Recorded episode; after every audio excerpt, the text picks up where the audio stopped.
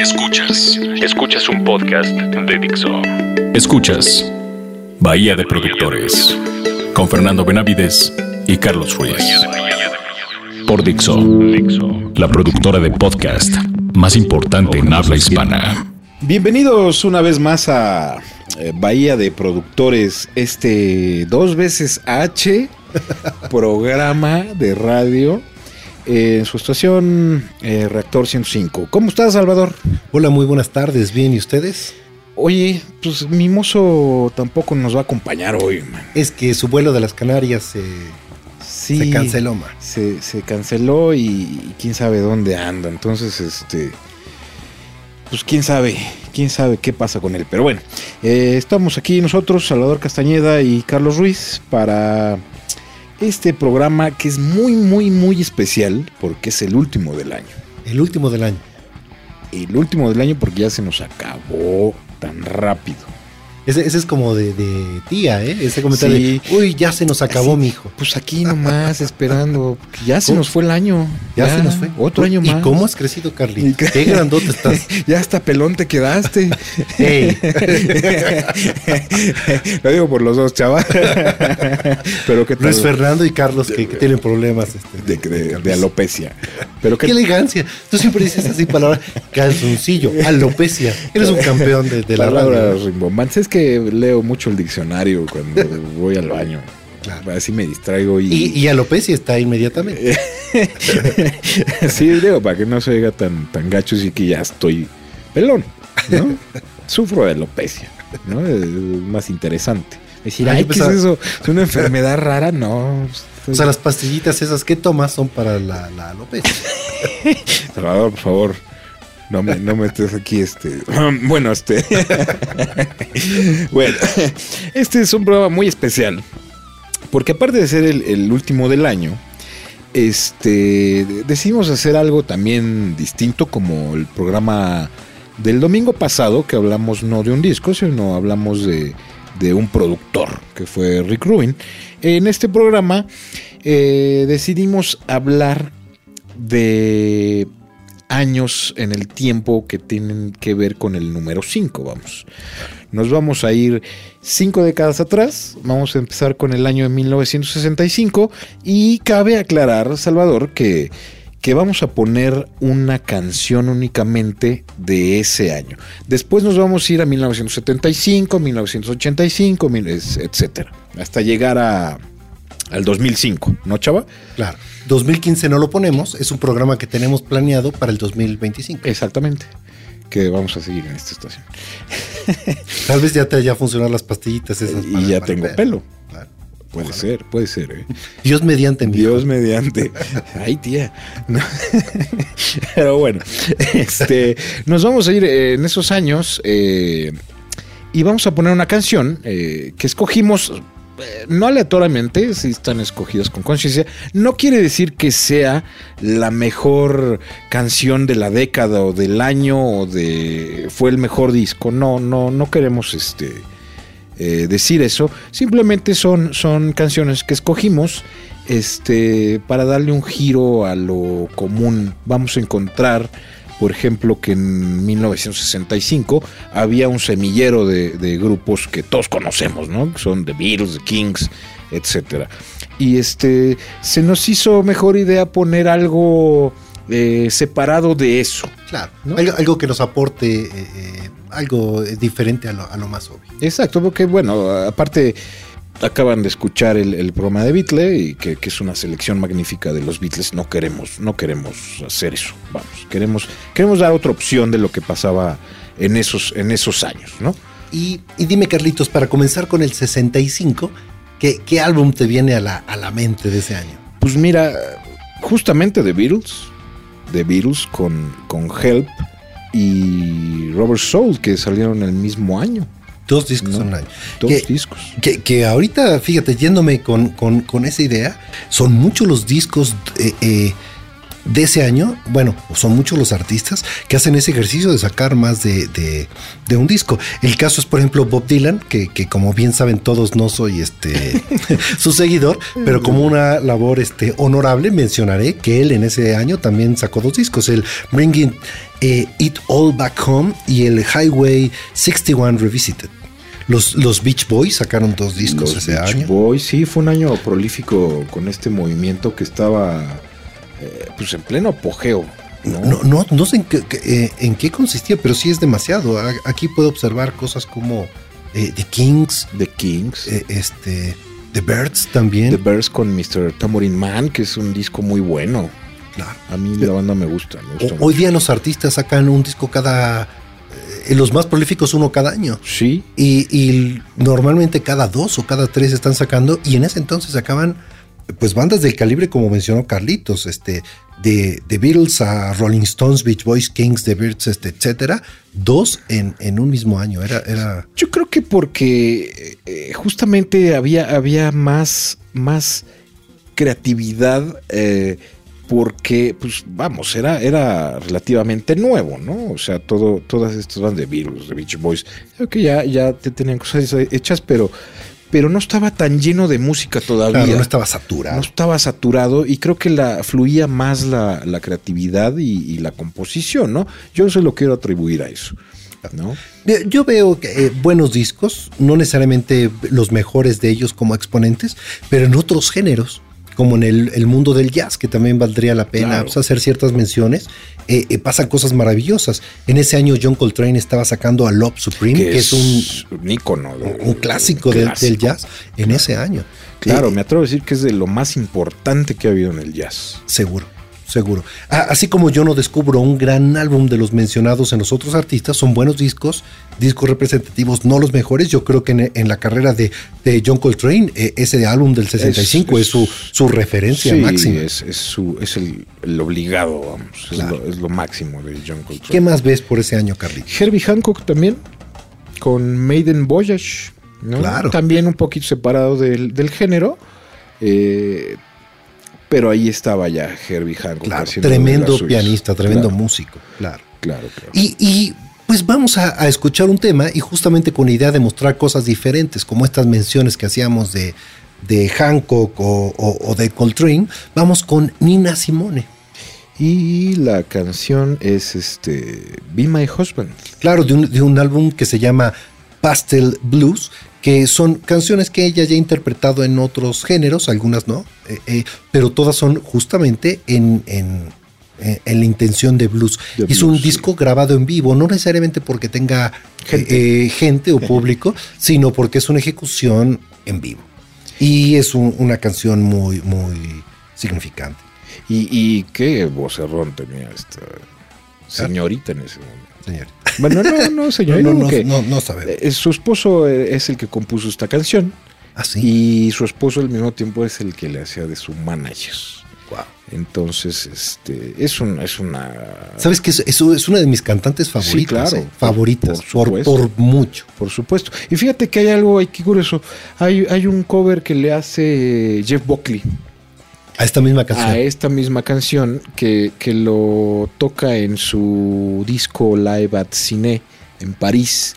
Él, él solito, ¿no? Ya ves que le gustaba presentarse en los cafés con su guitarra nada más y cantar. Y, hace, una, hace un cover extraordinario porque el tono que alcanzó, que alcanzaba Jeff Buckley, o sea, su rango de voz un registro.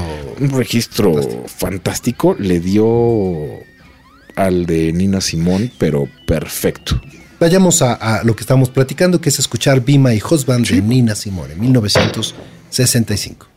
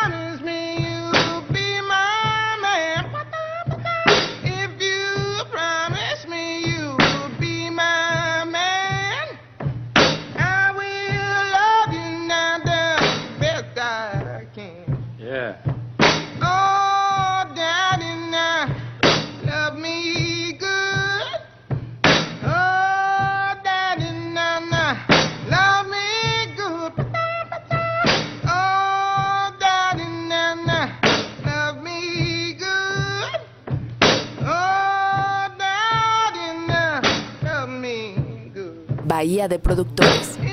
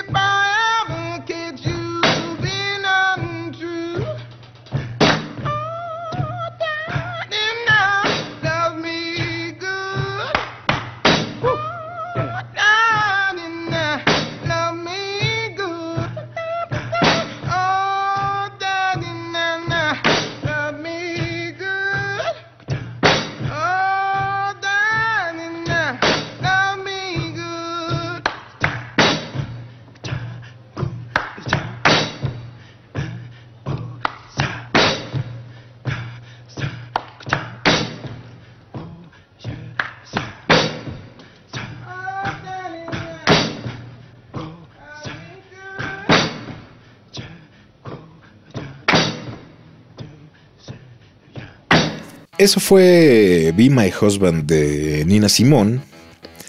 Y como ya lo recomendó Salvador, este, busquen ese, ese cover de Jeff Buckley en Live at Cine. Y también busquen cosas, más, cosas de- de Nina Simón. Te vas a una cantante privilegiada que yo creo que tampoco aquí en México lo ubicamos mucho. No, y, y fíjense que con los años han aparecido una serie de compilaciones fantásticas e, e incluso un, un- un documental. Una querida amiga, este, Brenda Salayandía, me, eh, platicando justo de Nina Simone, es alguien, eh, bueno, Brenda es alguien que me comparte su música seguido, eh, me recomendó el, el documental. Está en, en- en estas cadenas de, de- de descargas por paga. eh, eh, y vale la pena que lo vean. Una gran Sí, cantante que claro. vale la pena meter en el acervo de uno. Sí, claro, búsquela. Pero bueno, este, pasemos al año de 1975. Aquí ya, ya tenías tú como 15 años, ¿no, chava? Querido Carlos, dos puntos. Eh, que Bueno, padezca alopecia, ¿verdad? es- Dices, es- estoy- no significa que, que- que sea tan viejo. Lo estoy suponiendo nada más, chava. Digo, no sé. Yo, yo nací en el. Yo soy millennial, entonces, para mí ya todos son viejos. ¿no? No, Pero bueno, estamos en 1975 y pues había grandes cosas. en Grandes ese cosas. año, ¿eh? Solo para arrancar, para los que han seguido nuestro programa durante este año, en algún momento platicamos de Queen, ¿recuerdan? Un, un gran programa, A Night at the Opera. Fue un disco que presentamos, hicimos ejercicios padrísimos de escucharlo en, en multipista. Y esa es justo una, una edición de ese fabuloso 75. ¿eh? Sí. ¿Qué más hay por ahí, Carlitos? Sí, fue un año bueno. Bueno, estaba Bob Dylan otra vez. que, que- que- que también hice mi mención en ese Eh, momento. Sí, ¿eh? estaba Bob Dylan con Blood on the Tracks. ¿no? Claro. Eh, está está eh, eh, Springsteen, yo es alguien que, en- que en mi cabeza lo ubico en los 80. Sí, claro. Y él en el pero- 75 ya tenía. Sí, ya este, llevaba carrera. Claro, eh, él editaba en ese año el Born to Run. Que es un muy, muy buen disco. Claro, eh, él, bueno, no, no es de mis, de, de mis favoritos. Van a decir que, bueno, sí soy muy amargo. Voy a hacer esa mención. No, está bien. Porque aquí de dos de tres ya dije, ay, lo odio. Bueno, eh, la verdad es que Springsteen no es de, mi, de, de mis favoritos, pero desde una carrera a mencionar, ¿eh? del 75. ¿Qué más tenemos en ese año? Pues Carlitos? tenemos nada más ni nada que a Led Zeppelin con Physical Graffiti.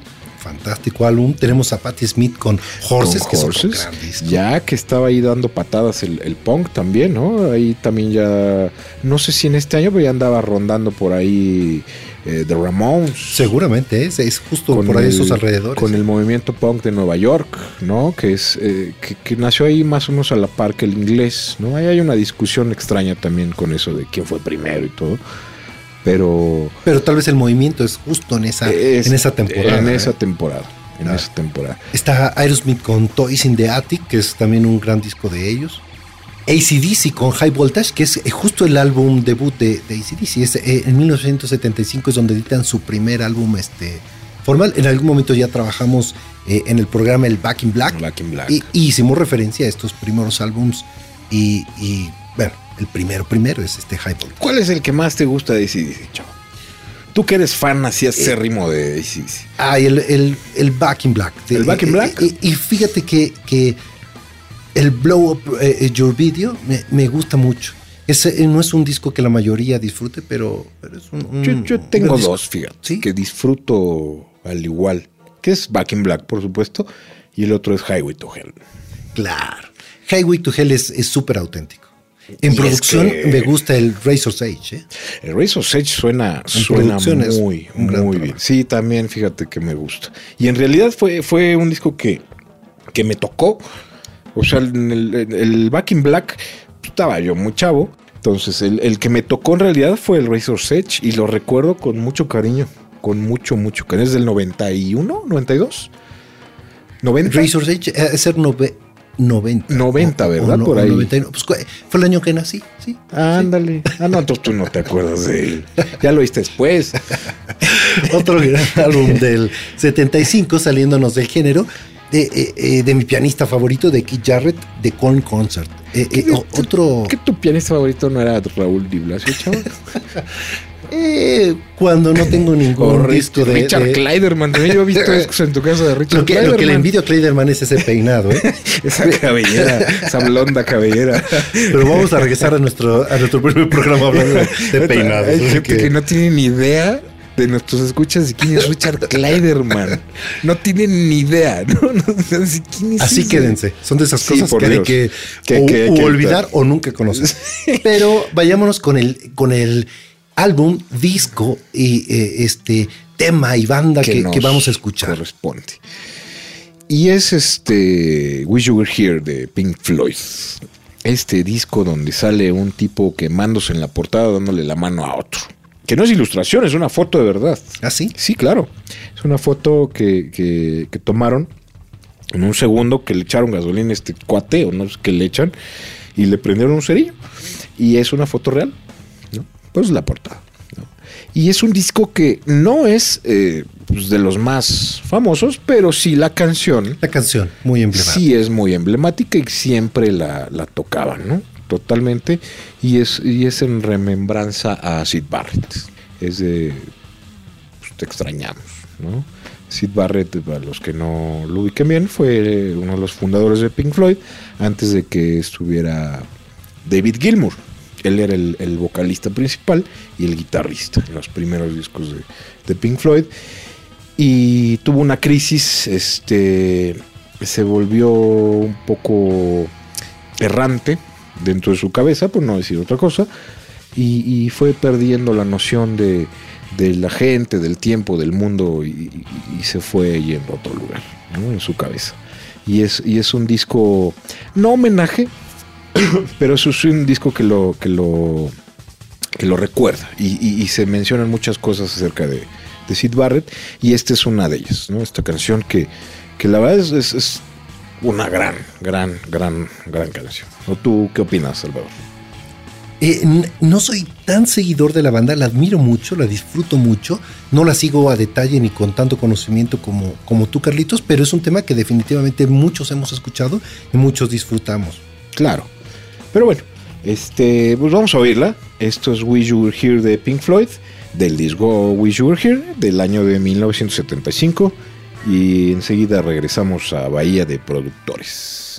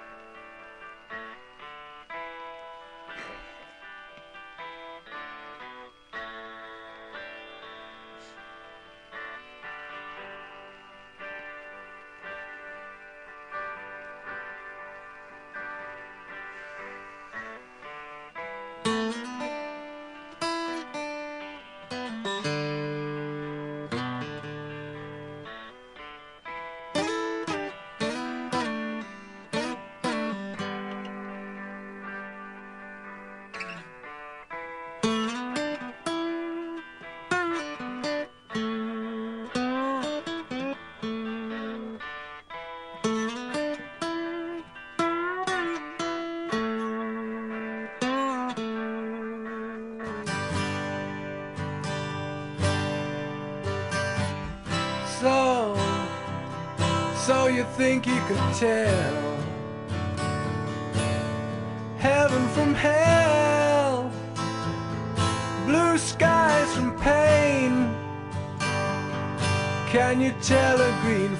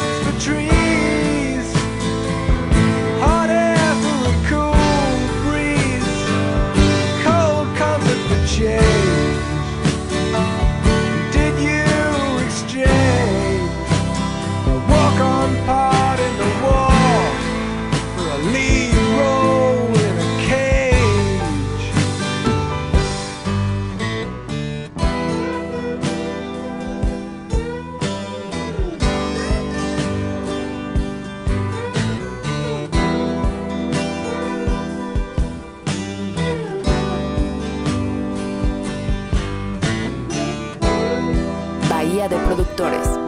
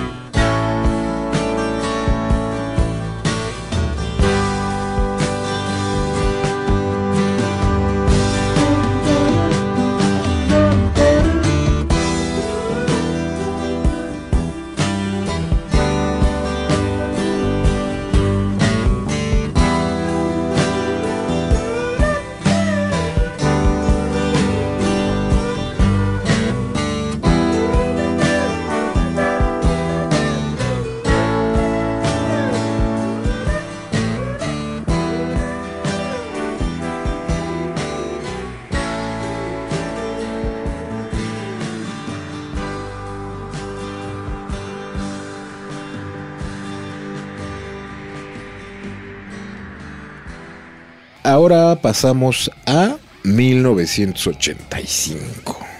Nuestra década favorita de la música, chava. Yo no tengo conflicto con él, pero aquí en el programa se ¿Cómo ha no, Salvador? Claro que lo de- tiene. Que use calentadores rosas no significa que ¿Y por qué traes ese copete peinado como de Dios te Timbiriche, oiga. ¿Eh? Bueno, no, es- no es una época que nos encanta todos. Tiene grandes cosas, por supuesto. El otro día decíamos, eh, Mimoso y yo, que, que fue una década de, de singles, de, de sencillos, no tanto como de discos. Los hay, claro que los hay. Hay muchos muy buenos discos completos, pero en general consideramos que fue una década de sencillos, que, que la mayoría no, no son discos redondos, no son discos completos, ¿no? sino que sacaron uno o dos sencillos.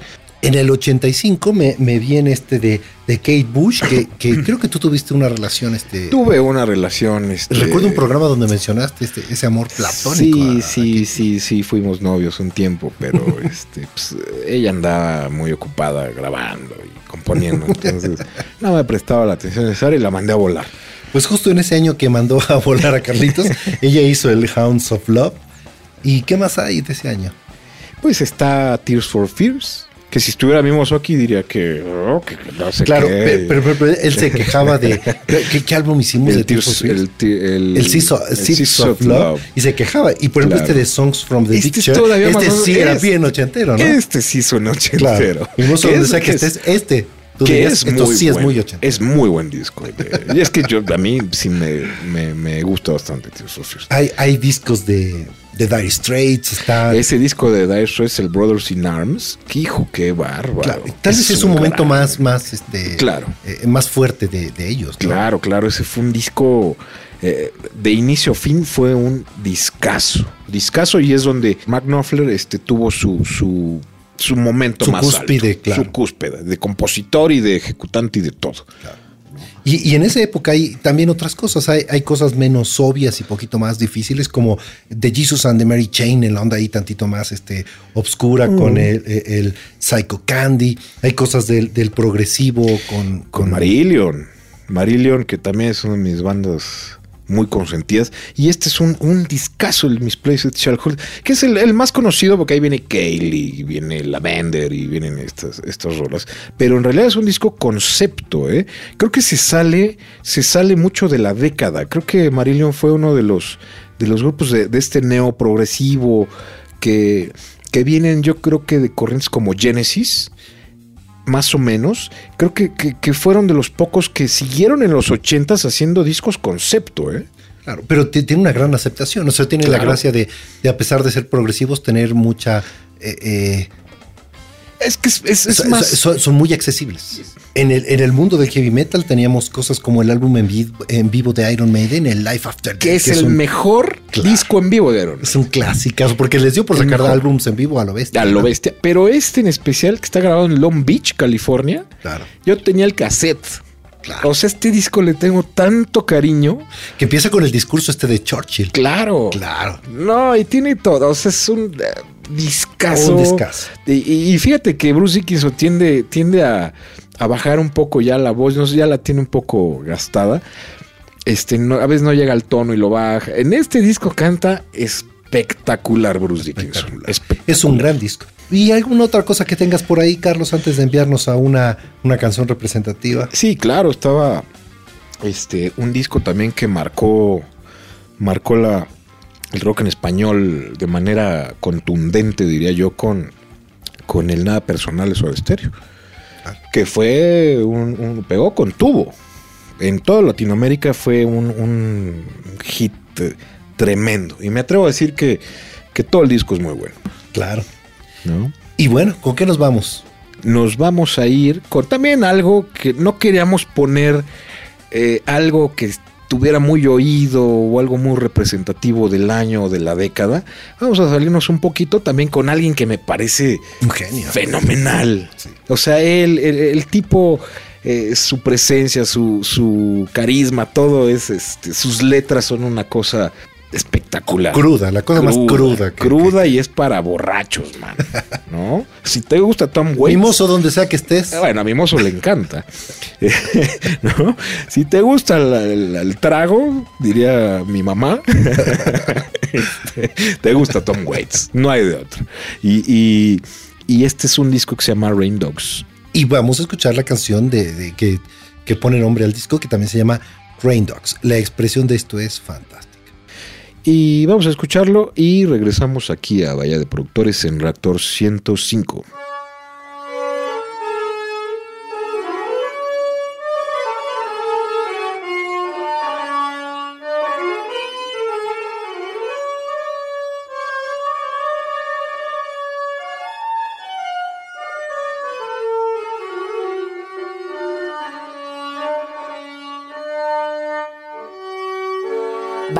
Productores.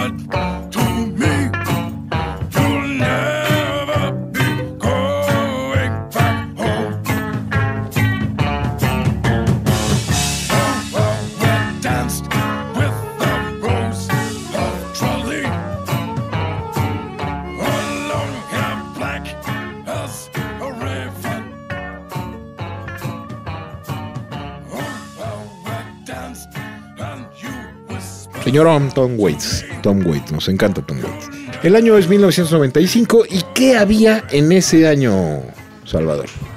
Mm, Me viene a la mente los Smashing Pumpkins con The, The Melancholy and the Infinite Sadness, que es probablemente su, otra vez, eh, eh, su disco más eh, famoso, a mi parecer más logrado, que tiene cosas muy agradables para mí como trabajos de cuerdas y acústicos muy, muy buenos.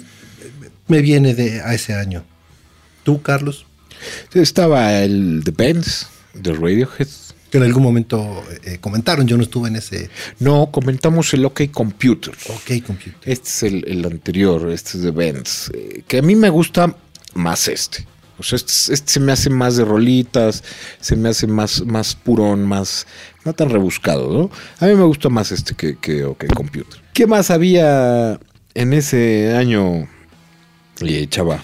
Los Foo Fighters con un álbum este, homónimo. No, no sé si fue su primer álbum, ¿lo sabes? Yo tampoco lo sé. No, no he seguido su, su carrera del todo. Es una banda que me agrada, pero no, no, no, no tan seguidor como para saber si ese fue su primer álbum. Por el título me, me parece. Yo supongo que sí, digo, ahí platicamos también del, del Nevermind de Nirvana en un programa anterior y salió el tema Foo Fighters, ¿no? Que, que se, se nos hizo, se nos hace en general una, basta- una banda bastante rescatable de rock and roll. Claro. ¿No? Que, que fíjate que si nos vamos con el año, si esto era en el 95 y estamos en el 2015, no es una banda tan nueva, es una banda que tiene 20 años. Sí, claro. Muchos nos quedamos con, con la idea de que es algo Más posterior a. Nirvana y que tiene poco tiempo, tiene Sí, 20 no. años. Sí, sí, no, no es tan vieja, ¿no? Estaba Bjork, Composed, amada por muchos, odiada por otros tantos. O sea, a mí me, pa- me- me llama la atención, me parece que hace cosas atractivas, no necesariamente son fluidas o, o- Algunas. o- o buenas todas, pero es, es una artista creativa y ocurrente. Sí, tiene unas cosas ¿no? No muy- necesariamente la más muy musical, ¿no? No, su, eh, su voz me cuesta un poco de trabajo, pero tiene unas cosas eh, muy, muy buenas. Tiene unas cosas de verdad que se salen del renglón y son de verdad eh, de muy buena creatividad. A mí son de las artistas que tal vez no me gusta escuchar sus discos muchas veces, pero siempre me gusta escuchar qué está haciendo. Y es de, de buena mención. ¿eh? Sí, desde los Sugar Cubes también. ¿no? Y, y fíjate que ahorita que, que mencionaba de Foo Fighters y, y su álbum homónimo, en ese año hay varios con ese concepto. ¿eh? Está Garbage con el álbum Garbage, está Alice in Chains con Alice in Chains. Entonces, Claro. es un año donde salen bandas con, con- con supuestos o, o- o posibles primeros discos con títulos idénticos.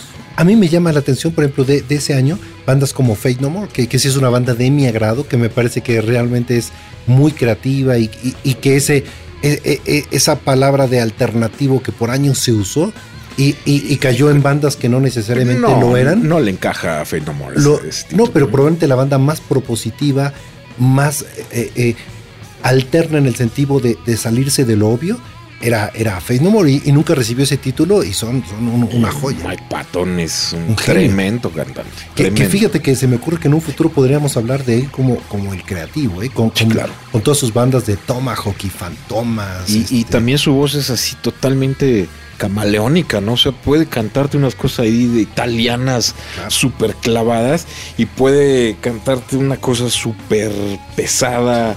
Eh, nada, es extraordinario, es de mis, es de mis cantos favoritos del rock. En ese año eh, sacaba eh, Faith No More y King for a Day, que es, que es eh, también un, un- un lindo disco.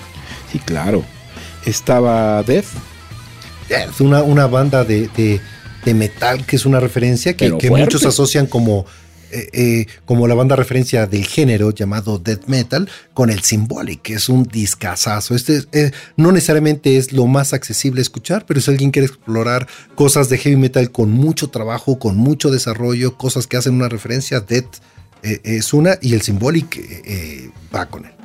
Sí, bueno, es, también un, un- un año importante. Hay cosas, hay cosas importantes este año, ¿no? También está, salió, salió el Pulse de Pink Floyd, que es, que es este disco en vivo. eh, Que es una que- compilación fantástica. que salió de la gira justamente del Division Bell, después de su gira del Division Bell, que fue pues prácticamente el último disco de Pink Floyd. De hace, este año salió el, el Endless River, pero pues, eh, digamos Sí, ya no es un Pink Floyd eh, Eh, no. auténtico, ya es una, una Sí, ya es otra cosa. claro. Desde la muerte de Richard Wright, ¿no? Ya no, ya no es Pink Floyd. E- Ese disco de Pulp lo recuerdo mucho por el, el- el empaque, que era, que era de un grosor especial porque tenía un gran booklet Sí. y tenía un LED. Tenía ¿No? el LED que, que- que es el Blink. O- hoy día todo tiene, todo tiene LEDs. Y, y en ese entonces un LED en un disco era una cosa así futurista. Sí, digo, el disco creo que costaba 800 euros. y no lo había aquí, había que traerlo de no sé dónde. Y- Esto lo dice Carlos porque le pesa esa copia Sí. que pagó de 800 No, no, euros. no, la he aprovechado, ¿eh? Y, y ahí la tengo, pero sí me re- recuerdo que me costó un ojo en la cara. Pero bueno. ¿Y con qué nos vamos, Carlitos? Pues vamos con algo también, eh, no de alguien que se salga de, de lo obvio, pero sí el disco que hizo en ese, en ese año, porque no, no era lo más fuerte. Y estamos hablando de David Bowie. Este, estamos hablando del disco Outside, que fue un disco que para mí partió aguas como muchos de los discos de David Bowie. Si no me Este, recuerdo, ¿es, es- es ese álbum donde él sale con la bandera de Inglaterra. No, sale- ese es el siguiente. Ese es el Earthling. Pero también está con esa onda del, del Sí, es la trilogía, claro. Es, es Outside, Earthling y Hours. Esa es la trilogía. Claro. Ya ves que le gusta así como más menos manejar eh, tríos de discos, ¿no? Es, es esta trilogía. Y este es el Solo, primero. solo, solo de discos. Sí, bueno, no sé, yo creo que en los en los 60, 70 sí probó de otros tríos, pero pero ya no es de nuestra incumbencia. Tal vez probó ¿no? de tres como los panchos, ¿no? En los 60. Claro, o de las tres calaveras o de algún trío de esos. ¿no? Vamos pues con David bueno. Bowie y esto que se llama Heart Filthy Lessons el Outside. en Reactor 105.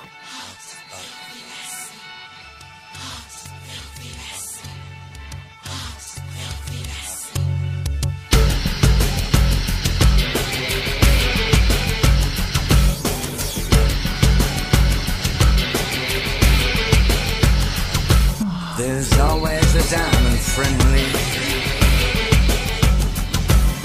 sitting in the live hotel. The heart's filthy lesson with her hundred miles to hell.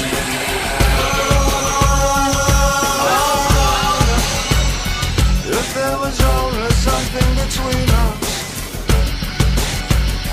If there was only something between us. Other than our clothes.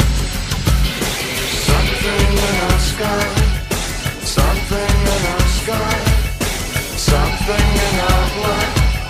Something.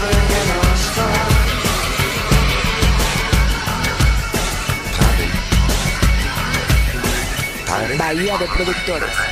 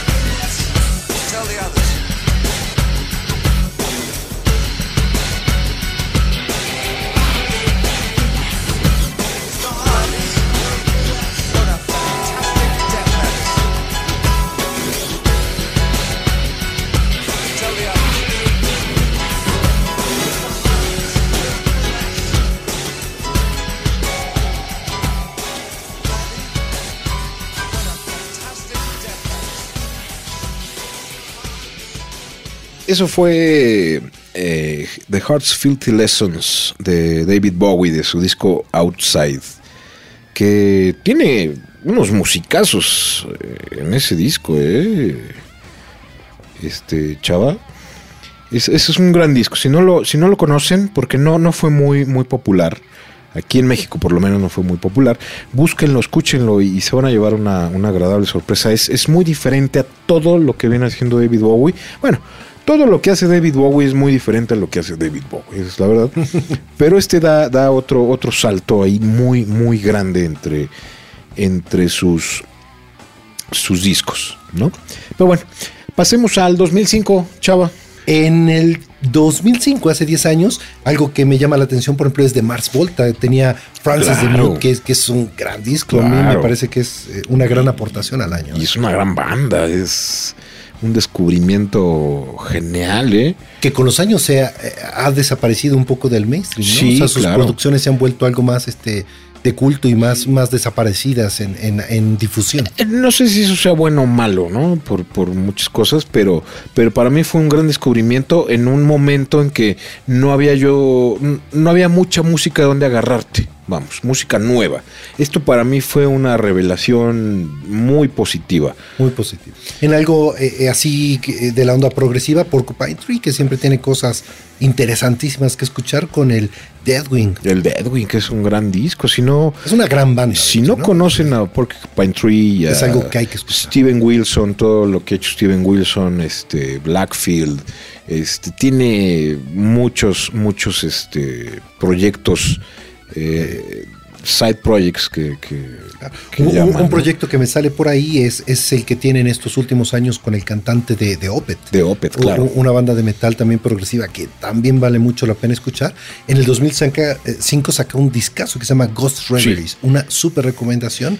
Y más, a- eh, más adelante en el tiempo, eh, eh, el cantante de Opeth y el de Porcupine Tree, eh, Steven Wilson, sacarían un proyecto, no recuerdo el nombre, pero en, una onda muy única también, ¿no? Ahorita que seas de los, de los side projects. Sí, sí, busquen, busquen Porcupine Tree, tienen muchos discos. Es, es, es uno también de los, de los compositores más prolíficos que, que hay en el momento. Busquen a Porcupine Tree o a Steven Wilson y de verdad se van a llevar una sorpresa muy, muy grande. Claro, de los Muy tra- grande. eh, son de los artistas que tienen las producciones más, más púlqueras y Sí, más sí, sí, dedicadas tipo- disco tras disco. es obsesivo, obsesivo. Y este, el- este es el Deadwing, que es, que es un gran disco. Estaban los White Stripes, chava, con Get Behind Me, Satan. Claro, eh, yo inicialmente no era fan de los White Stripes, pero con el tiempo descubrí muchas cosas positivas en, El- la, el- el en la tipo- banda y, y en él, ¿no? El Eh, tipo eh, es, es cae en lo, en lo genial, ¿eh? Claro, Jack White es alguien que en su momento lo platicamos en de su documental que por ahí, eh, donde está con Page, con Page y con The Edge. The Edge. El- pero It Might Get Loud. solo por seguirle la, la- la carrera a Jack White, eh, eh, hay cosas de los White Stripes a, a rescatar. Y esto es eh, eh, el Get Behind Me Satan. Eh, ah, estaba tu novia, Kate Bush. Kate Bush otra vez, mira. Caramba, ¿cómo han pasado los años? Fíjate que aquí Era tu en novia en el 75 y ahora Sí. que tienes 15, dices. No, no. Fíjate que me buscó en este en el 2005. que quería regresar. Pero no te encontró, y que- ¿no? Que quería regresar y que me mandaba ahí este mails, pero no le contesté. No le contesté. No, este, este disco de Kate Bush también se sale el renglón. ¿eh? Es, es, es muy distinto a lo que había hecho Kate Bush. Ya ves que ella es muy, es muy, es muy especial. Ella no da conciertos. Este, saca un disco cada mil años. Este, este disco fue una agradable sorpresa para mí también. ¿eh? El sonido es muy bueno, las rolas son muy buenas. Ella sigue cantando como, como diosa. Es eh, muy buena recomendación también. Y, habla- y- y hablando, fíjate, de cantantes, eh, eh, a- alguien interesante ese año es, es, eh, eh, Fiona Apple, que tiene el Extraordinary Machine, que es un, es un buen disco también. Por supuesto, no lleva la carrera de, de Kate Bush ni la madurez de Kate Bush, pero siempre explora Sí. cosas buenas y hace discos de una producción muy, muy notoria. ¿eh? Sí, Eh, claro. Es alguien que en sonido hay que, Elegante. que, que hay que seguir. ¿Y qué más ves por ahí? Carlitos? Mira, está Opeth justamente. Sí, mencionábamos de, de- de- ya antes del Ghost Reveries, eh, eh, eh, Wolf Mother, Wolf Mother. australianos que, que rescatan la Sí, de- también. del sonido y la psicodelia. de los rock. setentones, setentas, sesentas, ¿no? Sí, me gusta Wolf Mother también. Y está un grupo que sé que te gusta mucho, que es System of a Down, ¿no? Que, que el disco se llama Mesmerize. Mesmerize, en ese año sacan un disco, bueno, dos discos. Uno, eh, eh, eh, eh, o sea, totalmente continuos, el Mesmerize y el Hypnotize. Vale la pena escuchar pues la aportación musical, no sé si la producción o lo diferente, pero es alguien que en ese año estaba haciendo cosas que llamaban la, Sí, distinto, la- la era, era, atención. era de- digno de voltearse a ver, ¿no? Y pues le repetimos que este, este fue un programa donde no, no precisamente estamos poniendo ni lo que creamos que es mejor, ni lo que creamos que debería ser mejor, sino otro punto de vista desde desde el año, ¿no? No, no, no queríamos poner cosas muy oídas o muy simbólicas o algo, sino salirnos un poquito del renglón y mostrar otra cosa que a lo mejor no fue tan oída o tan comercial. Que ¿no? tal vez de todo lo que estamos poniendo el día de hoy, eh, eh, junto a Pink Floyd, que, que no es que sea obvio, pero sí es muy conocido, venga esto de System of a Down. Lo, Claro. lo demás que pusimos de Nina Simone, eh, el De Rain Tom Dog, de Waits. Tom Waits, sí son cosas un poquito más este, difíciles de escuchar, pero que valen mucho la pena descubrirlas. Échense un clavado. Vamos con esto de System of a Down para despedir el año del Mesmerize. eh, ni siquiera sé cómo se pronuncia. es- son siglas, son, son, son letras, B-Y-O-B. Exactamente, queridos este, escuchas. Y recuerden escribirnos al Twitter del programa que es Bahía 105. Y les deseamos un año muy bueno, lleno de rock. Y nos escuchamos el año que entra. Salvador Castañeda, muchas gracias. Hasta el otro año. Muchas gracias a Romina Pons, como siempre. Y nos vemos y nos escuchamos el año que entra. Hasta luego.